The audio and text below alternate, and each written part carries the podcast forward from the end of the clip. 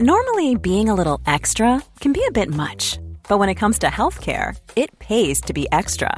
And United Healthcare makes it easy with Health Protector Guard fixed indemnity insurance plans. Underwritten by Golden Rule Insurance Company, they supplement your primary plan, helping you manage out of pocket costs without the usual requirements and restrictions like deductibles and enrollment periods. So when it comes to covering your medical bills, you can feel good about being a little extra. Visit uh1.com to find the Health Protector Guard plan for you.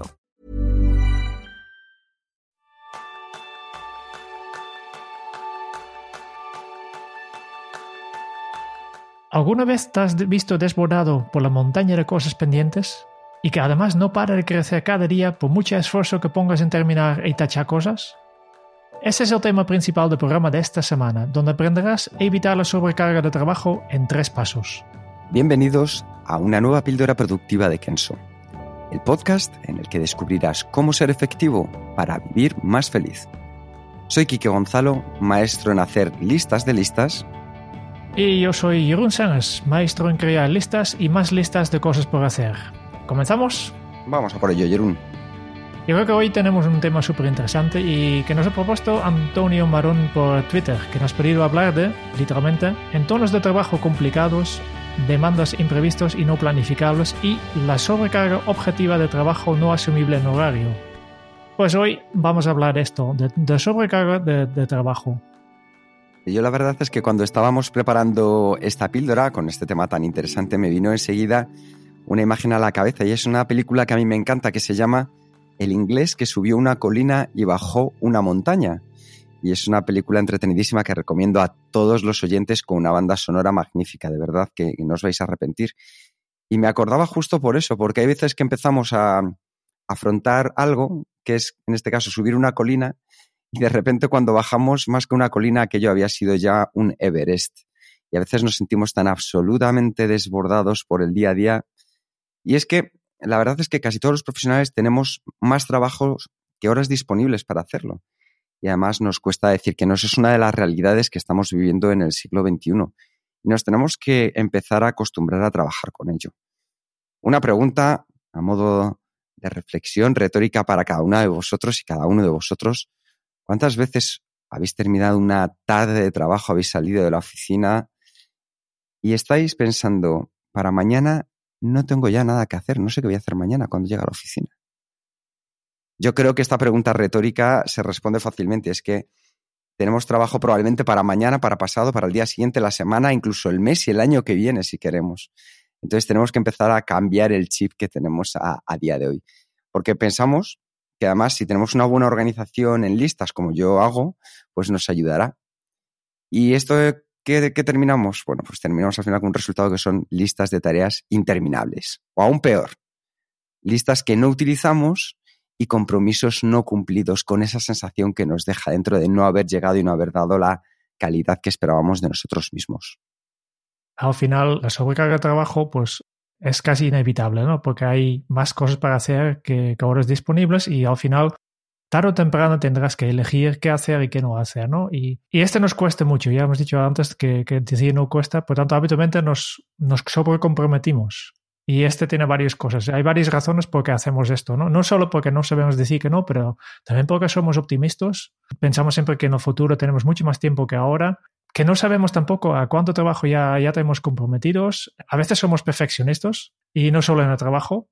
A veces tenemos, no tenemos la claridad suficiente para saber, vale, cuáles son mis responsabilidades, cuáles son las cosas que realmente tengo que hacer y como consecuencia digamos sí a todo. También hay algunos, en algunos casos una organización o una empresa donde, donde la colaboración es simplemente disfuncional falta de propósito, la manca de habilidades sociales y obviamente presentarnos algunos, eh, vamos a solucionar estos en, este, este píldora, ¿no? eso es. Pero antes de esto, Kike, ¿cuál ha sido tu experiencia con el sobrecompromiso? Pues mi experiencia con el sobrecompromiso tiene mucho que ver con decir que sí a todo. Eh, normalmente cuando la gente pues te pide algo, desde una ayuda hasta una colaboración o trabajo del día a día, eh, mi problema principal ha sido siempre ponerme en el escenario del 100% perfecto. Es decir, que todo iba a ir, vale, pues a ver, puedo ayudar a esta persona, a esta otra, porque todo va a ir bien en tiempos. Y no he tenido en cuenta que las interrupciones, los fallos, las potenciales enfermedades siempre están ahí al acecho presente.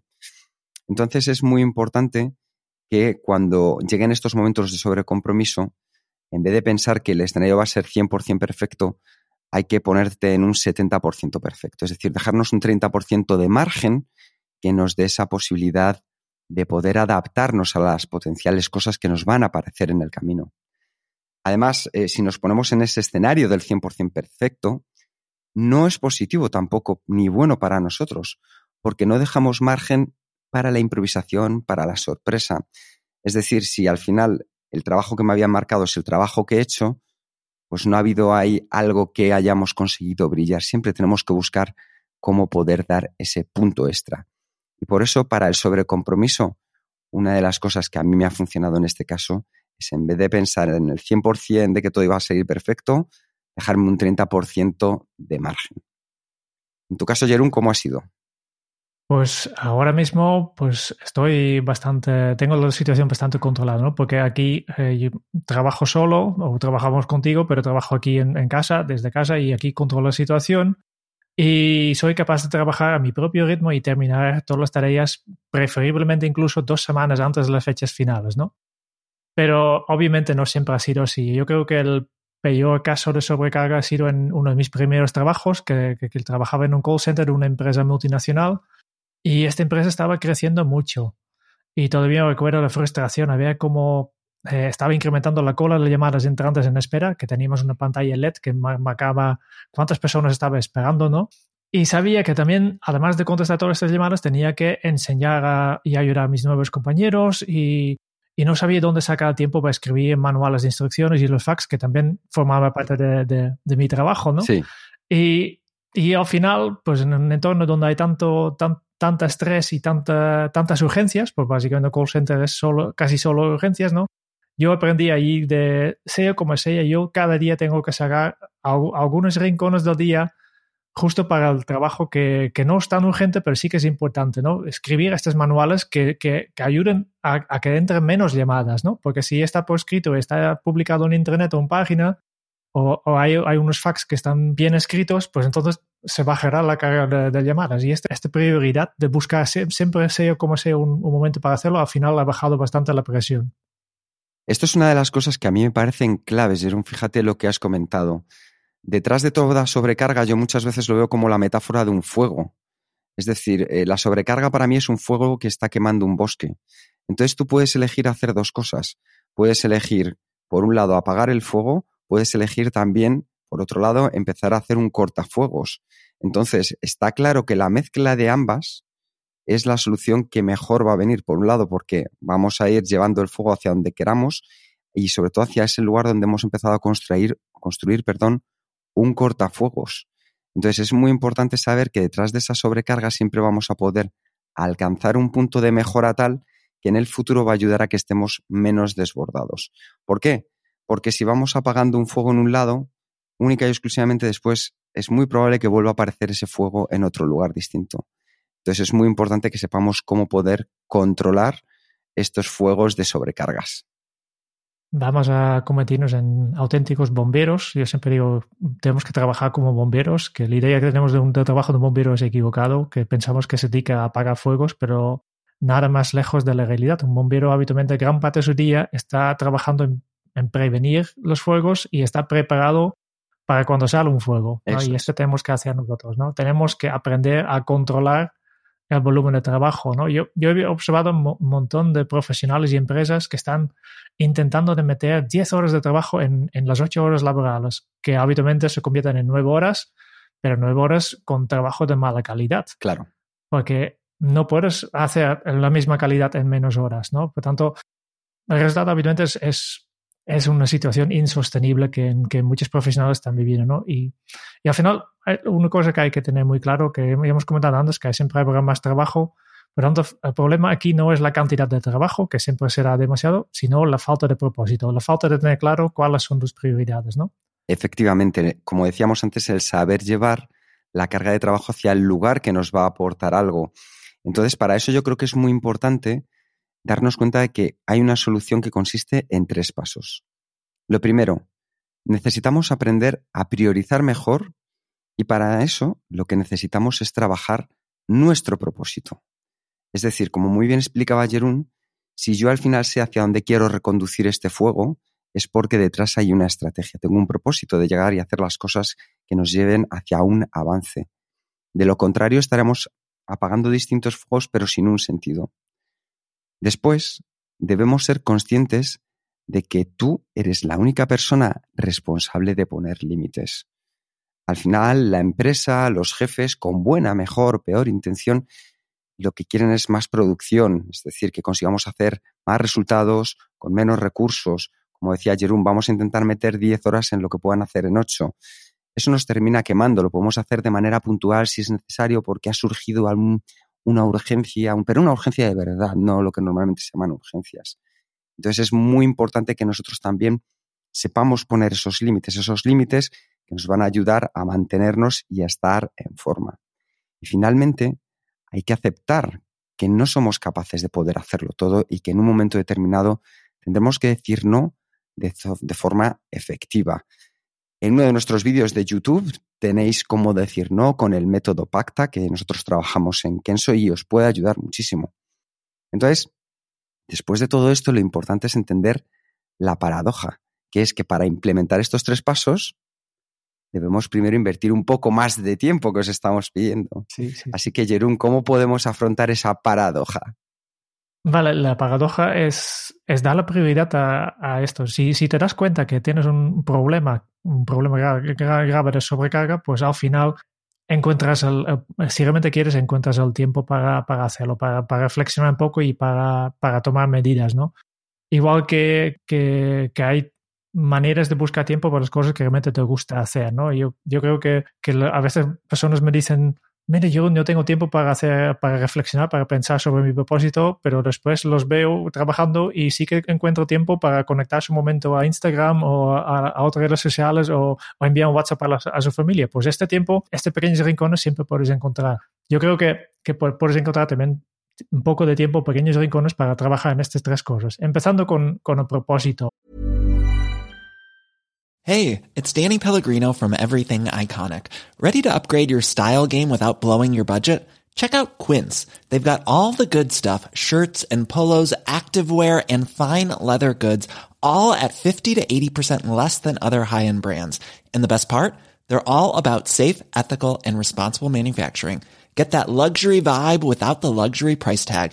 Hit up quince.com slash upgrade for free shipping and 365 day returns on your next order. That's quince.com slash upgrade. Many of us have those stubborn pounds that seem impossible to lose, no matter how good we eat or how hard we work out. My solution is plush PlushCare. PlushCare is a leading telehealth provider with doctors who are there for you day and night to partner with you in your weight loss journey. They can prescribe FDA-approved weight loss medications like Wagovi and Zepbound for those who qualify. Plus, they accept most insurance plans. To get started, visit plushcare.com slash weight loss. That's plushcare.com slash weight loss. Y yo creo que esta es la causa principal. De, hemos visto otras, pausas, eh, otras causas, pero yo creo que el, gran parte de los problemas de, con la sobrecarga de trabajo son causados porque no lo queremos tenerlo todo. Queremos ser un buen profesional, una buena pareja, un amigo perfecto, un padre fantástico y además desarrollar varios intereses en nuestro tiempo libre. Y lo mismo pasa dentro de tu trabajo. Dentro de tu trabajo tienes muchas cosas a hacer y, lo queremos hacer todo y queremos hacerlo todo perfecto, ¿no? La clave aquí es cuando más claro tienes cuál es tu proposición, cuál es tu visión a largo plazo, cuáles son los resultados y metas que quieres conseguir y cuáles son tus áreas de enfoque, más claro podrás ver qué actividades contribuyen y qué actividades son una distracción. Y por eso es muy importante que pones todo esto por escrito y, crees algo que, un documento que yo llamo mi manifiesto personal y profesional, donde tengo apuntando estas cosas, ¿no? Y, reservar tiempo para releerlo frecuentemente.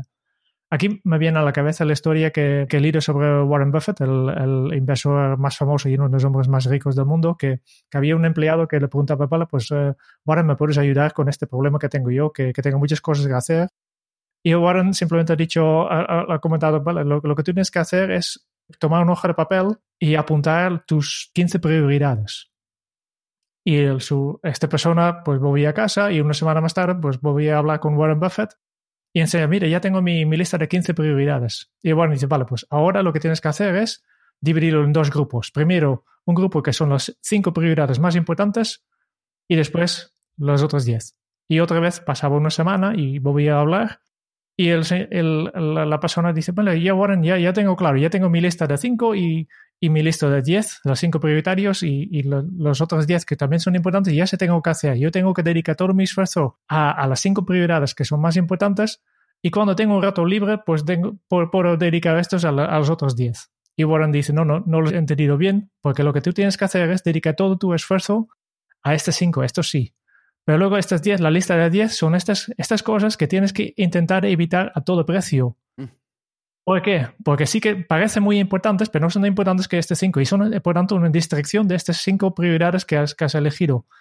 y, y este es lo que tenemos que entender. Pensamos que, que, hay muchas actividades que sí que aportan valor, pero no tanto. Y en realidad son, son una distracción.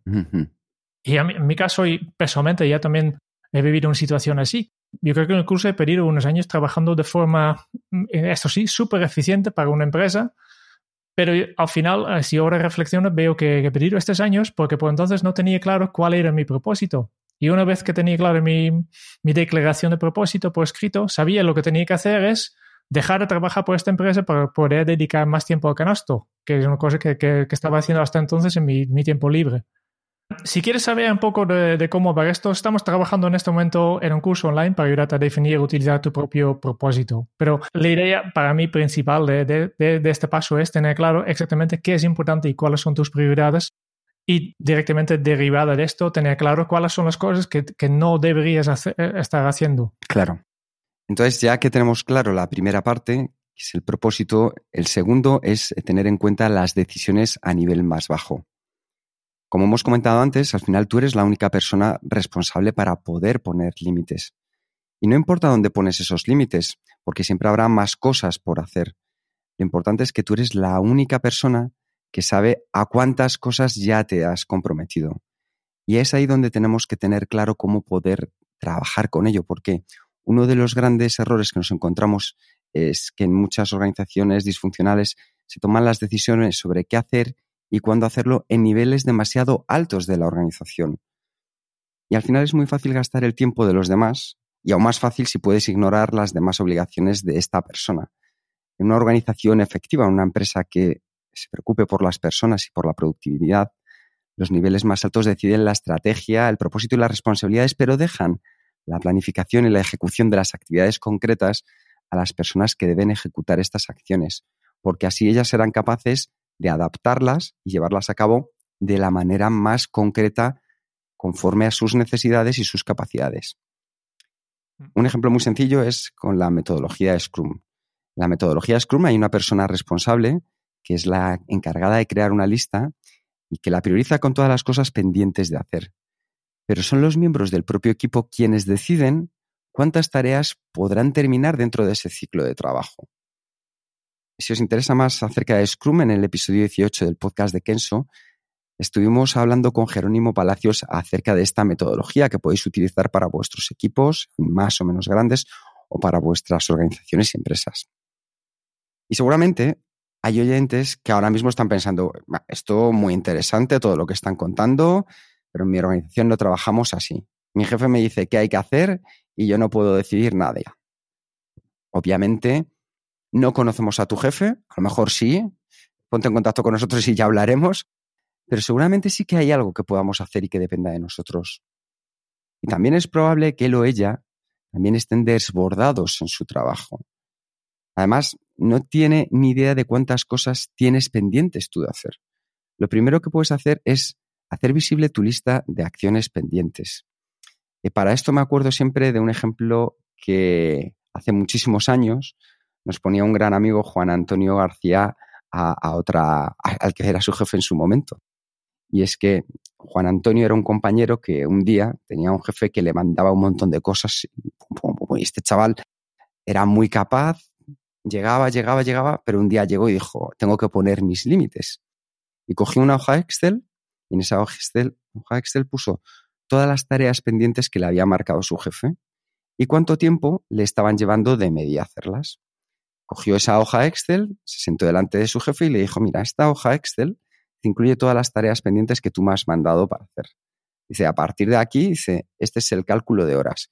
Te salen más o menos una media de 85 a la semana. Dice, yo suelo trabajar una media de 45. Dice, ¿cómo quieres que lo hagamos? ¿Qué sucedió? Que cuando el jefe se dio cuenta de que efectivamente lo único que hacía era mandar y mandar carne a la máquina picadora, pues estaba haciendo que toda la carne fuera de la misma calidad.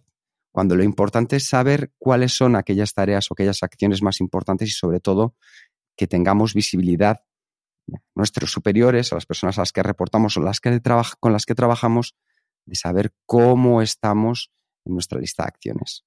Entonces, lo primero, haz visible tu lista de acciones pendientes. Y cuando tu jefe o tu jefa te pide hacer una cosa que según ella sea urgentísima, explica también las consecuencias de qué cosas no se van a poder hacer. Es decir, si tengo que hacer esto, voy a tener que dejar salir determinadas acciones que también estaban pendientes. Ten en cuenta que al final tu jefe también está ocupado. Cuando el informe es de un posible problema, incluye también las soluciones, es decir, las alternativas. No vayamos solo con la parte de la queja, que está muy bien darnos a decir, oye, es que he escuchado en el podcast de Kenso que tengo que hacerme más visible de cómo está mi sobrecarga de trabajo. Cierto. Pero también propon de manera anticipada ya las alternativas que puedan funcionar para que podáis trabajar mejor tanto en el equipo como con los superiores. Al final, los jefes y los superiores forman parte del equipo, simplemente miembros del equipo que tienen otro tipo de responsabilidades, pero mm, lo tenéis que hacer, hacerlo juntos, ¿no? Y, y este se, hace solo comunicando. Quiero una cosa, que es la, el tercer paso, que es aprender a decir que no, que en algún momento tendrás que comunicar a otras personas que no harás una tarea o acción que te han pedido. Vale, ya, ya el Kike ya ha comentado antes que esto no vamos a explicar en este, este porque em, da por mucho más y de hecho ya lo, ya lo hemos grabado, que tenemos episodio 63 que explicamos exactamente cuál es la mejor forma de decir no sin quemar tu relación con esta persona. Y como también Kike ha comentado, tenemos un vídeo en el canal de YouTube, también enseñamos a decir un no efectivo utilizando la asertividad y el método, método PACTA. Y lo mejor obviamente es sin sentirte culpable. Pues dejamos enlaces a estos recursos en las notas del programa que puedes encontrar en kenso.es para podcast. Hasta aquí la teoría. Vamos a la práctica. ¿Qué puedes hacer tú? Vamos por ello. ¿Cuáles son los pasos que puedes tomar? Pues está claro, como bien decía Jerún, y una herramienta que no nos cansamos de recomendar. En las entrevistas la habéis escuchado con los referentes una y otra vez.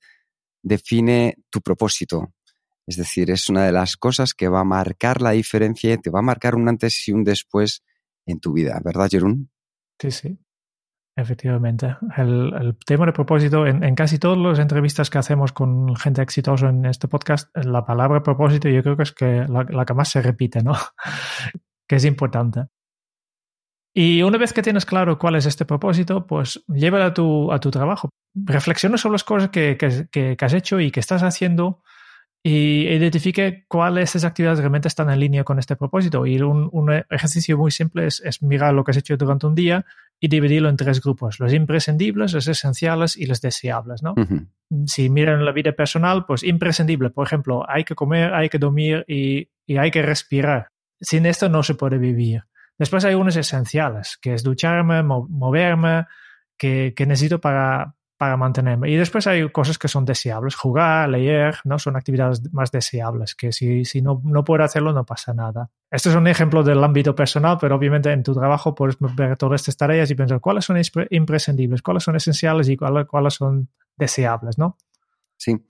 Yo creo que esto es una de las grandes cosas que, fíjate, con lo sencillo que es lo que acabas de recomendar, Jerún, que puede marcar una grandísima diferencia a la hora de nuestra sobrecarga de trabajo. Si eres una persona responsable en el equipo, además, mira cómo puedes conseguir tomarle decisiones, como hablamos, en el nivel más bajo posible. Es decir, pensando en las personas que tienen que ejecutarlo y llevar a cabo.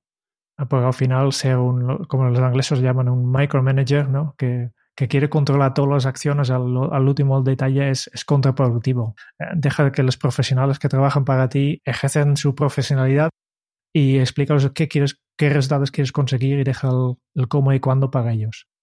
Y el último consejo en nuestro plan de acción es aprender a decir que no, que es muy complicado. A mí todavía me cuesta mucho. y, y, justo, justo hace unos días he, vuelto a revisar el vídeo de YouTube y y para poder también aplicarlo al, a un tema que tenía entre mis manos.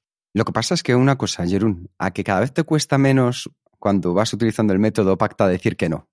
Sí, sí, sí. E, es, es como todo en la vida, es un hábito eh, que, que, en este caso es una cosa desagradable, pero si lo haces bien, no, no tiene que ser desagradable. Pues, si lo haces bien, realmente eh, estás ayudando también a la otra persona con, con tu no. Y esto es lo que hay que buscar. Pues vayamos a por ello. Y para terminar, recordad cuando tengáis la sobrecarga de trabajo que nunca en vuestro epitafio diga como aquel, lo hizo todo, murió igualmente. Muy bien. Y con este ya vamos terminando. Muchas gracias por escuchar el podcast de Kenso. Si te ha gustado, te agradeceríamos que te suscribas al podcast, lo compartas en tus redes sociales o dejes tu reseña de 5 estrellas para ayudarnos a llegar a más oyentes. Y si quieres conocer más sobre Kenso y cómo podemos acompañarte a ti, a tu equipo o a tu organización en el camino hacia la efectividad personal, puedes visitar nuestra web kenso.es. Te esperamos la semana que viene en el próximo episodio del podcast de Kenso, donde Kike y Jerún buscarán más pistas sobre cómo ser efectivo para vivir más feliz.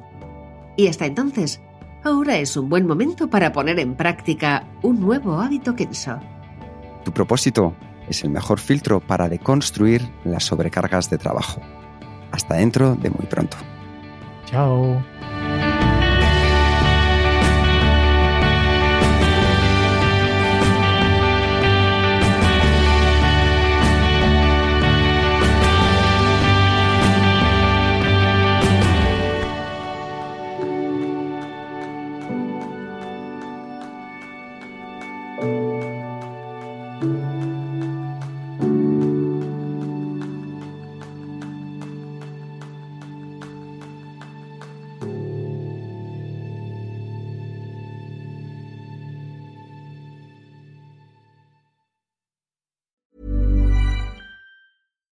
Here's a cool fact a crocodile can't stick out its tongue. Another cool fact you can get short term health insurance for a month or just under a year in some states. United Healthcare short term insurance plans are designed for people who are between jobs, coming off their parents' plan, or turning a side hustle into a full time gig. Underwritten by Golden Rule Insurance Company, they offer flexible, budget friendly coverage with access to a nationwide network of doctors and hospitals. Get more cool facts about United Healthcare short term plans at uh1.com.